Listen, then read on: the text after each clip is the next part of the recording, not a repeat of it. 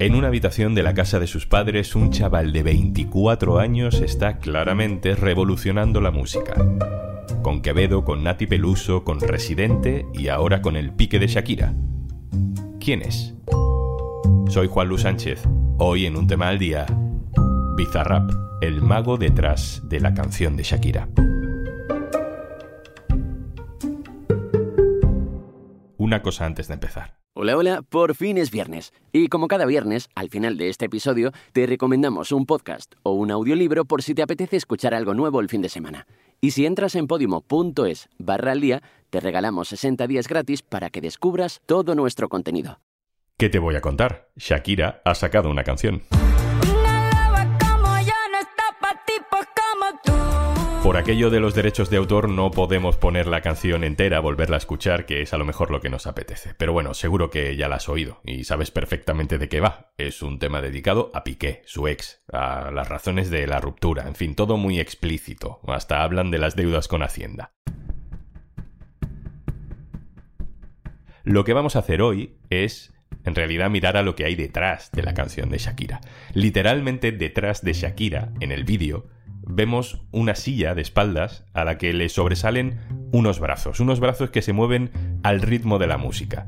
Son los brazos de Bizarrap, el productor musical de esta canción con Shakira, pero también de otras que a lo mejor también te suenan.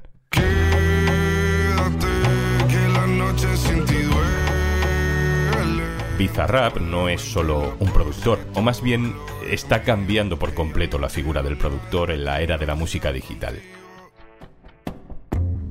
ha convertido esa habitación, la que se ve en el vídeo de Shakira, en una sala de despiece, en una carnicería en la que artistas de todo tipo van a buscar una piel musical nueva. Bueno, y también un poco a despellejar a los demás. Si te vas al número de reproducciones de sus 53 canciones en YouTube o en Spotify, es tremendo. 100 millones de reproducciones, 300 millones de reproducciones, 400 millones de reproducciones. A la hora que grabo esto, la de Shakira tiene ya más de 30 millones de reproducciones en menos de un día. Los artistas hacen cola para acceder a su magia. Elena Cabrera, jefa de cultura del diario.es. Hola. Hola, ¿qué tal? ¿Quién es Bizarrap? Pues Bizarrap es un chaval de 24 años, argentino, de Ramos Mejía, que en un principio era solo conocido dentro del entorno de la música urbana y ahora te desafío a que le preguntes a una persona, cualquiera, mm, que esté un poco en la calle, que tenga oídos, si conoce a Bizarrap y te va a decir que sí. Es el tío que ha cambiado la música actual, y ya no solamente la música urbana, te diría, ¿no? Todo lo que toca lo convierte en oro. Es un productor que es una figura de la industria musical ahora mismo que no es igual la definición hoy a como la hacíamos antes. Es un músico que compone, que decide sobre el producto final, que produce y mezcla la canción, produce sus propios temas y los publica en Internet. Es decir, que no necesita de los clásicos intermediarios que hemos conocido siempre en el modelo antiguo de la industria musical, ¿no? de la discográfica, eh, la distribuidora, el agente de marketing, eh, el de prensa, no, es que él lo idea todo y lo hace todo y además está presente dentro de sus producciones. Eso quiere decir que cada canción viene acompañada de un vídeo y en el vídeo siempre sale él, pero sale de espaldas, aunque se reserva algún momento de la canción para tener un pequeño momento de, protagonismo. ¿no? Su cara está medio oculta porque ya ha generado unas señas estéticas de identidad, que son unas gafas grandes que le ocultan la cara a la mitad, y la gorra, la gorra que tiene cosidas las letras de su nombre artístico que es, que es Bizarrap.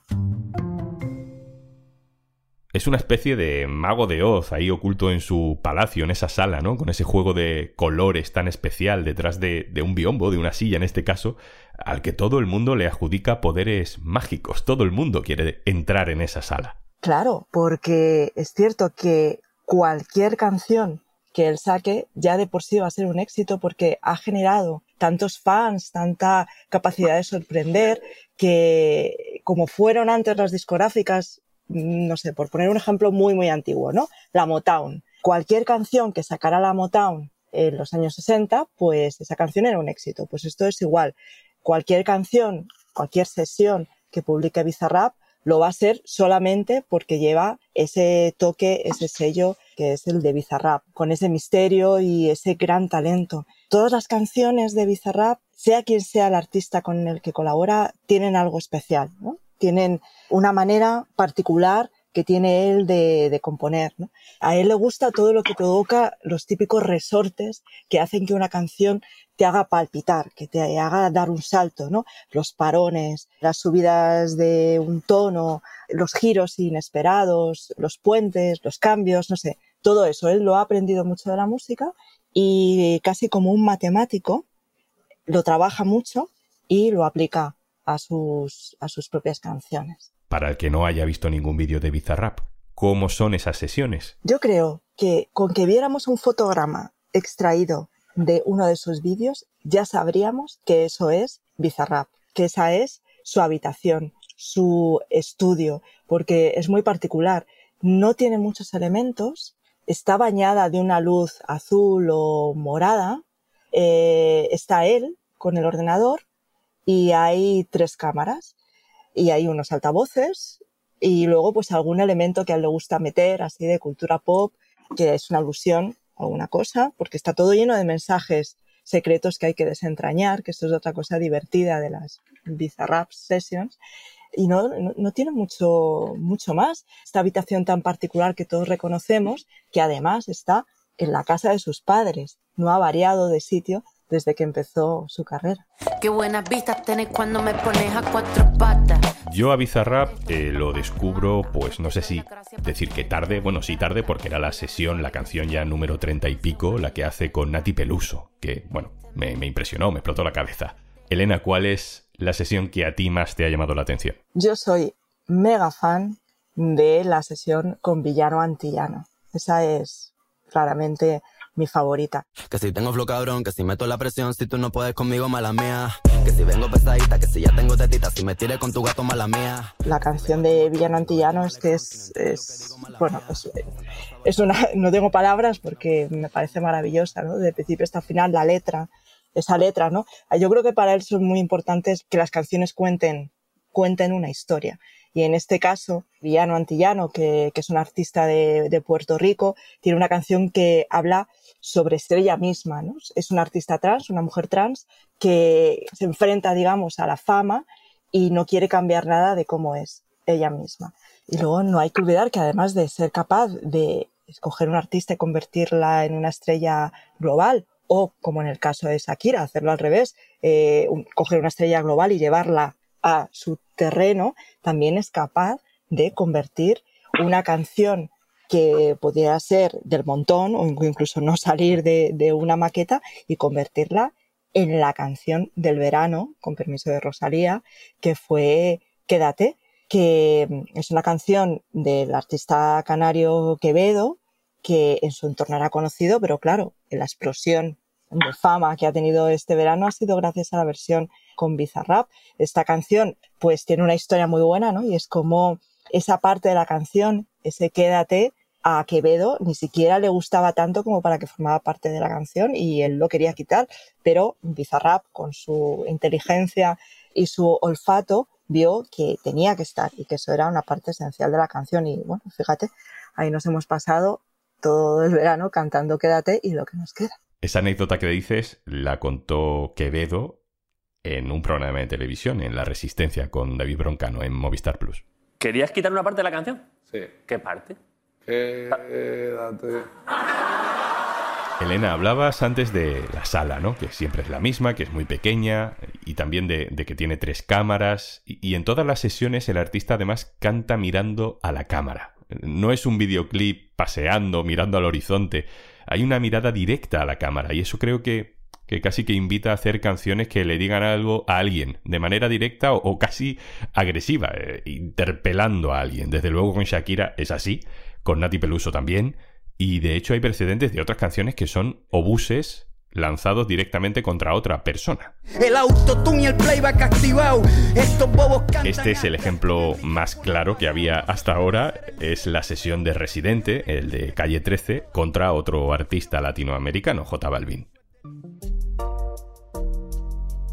Esa habitación de Bizarrap, Elena, es un poco como una sala de la venganza, ¿no? Esa carnicería para despellejar a gente, para, bueno, canciones que a lo mejor sería raro que estuvieran en un álbum oficial de algunos de estos artistas. Eso es. Yo creo que Bizarrap es muy consciente del valor simbólico en la cultura actual que tiene su habitación, su estudio, y que es capaz de convertir ese pequeño habitáculo en el centro del mundo, en el gran escenario de los mensajes que se lanzan en la música actual. Está el mensaje de la empoderación de un artista, pero en este caso que tú estás comentando, tan sonado, del beef entre Residente y J Balvin, pues ahí también estábamos viendo que es como un escenario para amplificar un mensaje, ¿no? Y, y fue muy divertido porque vimos que había una conversación muy importante, que no es solo un beef en ese sentido de, va, es que hay algo personal entre uno y el otro, hay un salseo. No, no, lo de Residente y J Balvin era un conflicto político sobre lo que significa la música, de lo que va la cultura actual y la, música actual, ¿no? Cuando sobre todo se genera tanto dinero como algunos raperos o traperos o productores pueden estar generando hoy, cuál es la responsabilidad que eso conlleva. Y bueno, en el caso de, de la canción de Shakira, que va sobre su relación con su exmarido Piqué y, la relación que éste puede tener con otra persona, nos está hablando de esa mujer de nuevo empoderada, de nuevo que quiere, no, no, quiere quedarse callada dentro de ese escenario público que son las redes sociales y los medios de comunicación y ahora también las canciones y ahora también las sesiones de Bizarrap, ¿no? Hay algo importante que decir y Bizarrap sabe que él es el lugar donde se puede decir.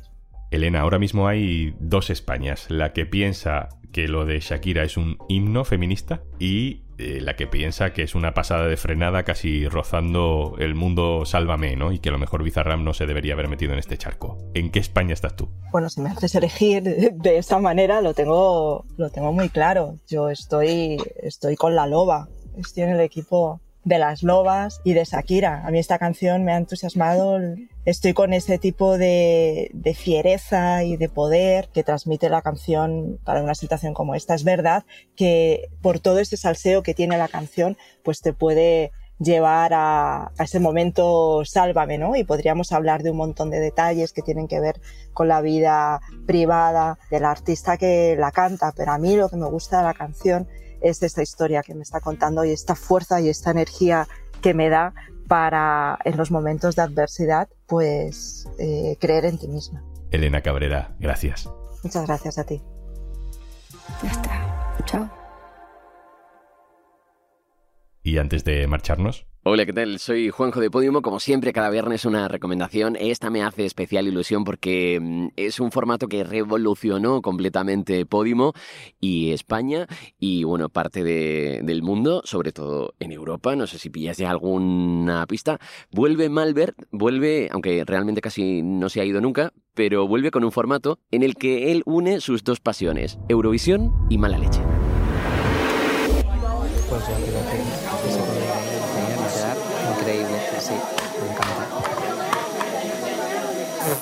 ¿Qué hacéis? Venga, posiciones.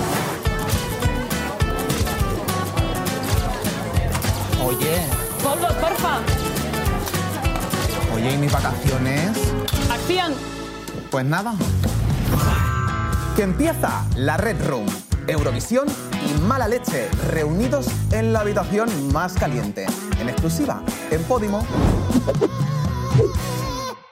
Oye, pero después de esta me lleváis a Punta Cana de vacaciones, ¿eh? Aunque bueno, también te digo. Con un spa para dos en Albacete me conformo. Ya lo vamos viendo.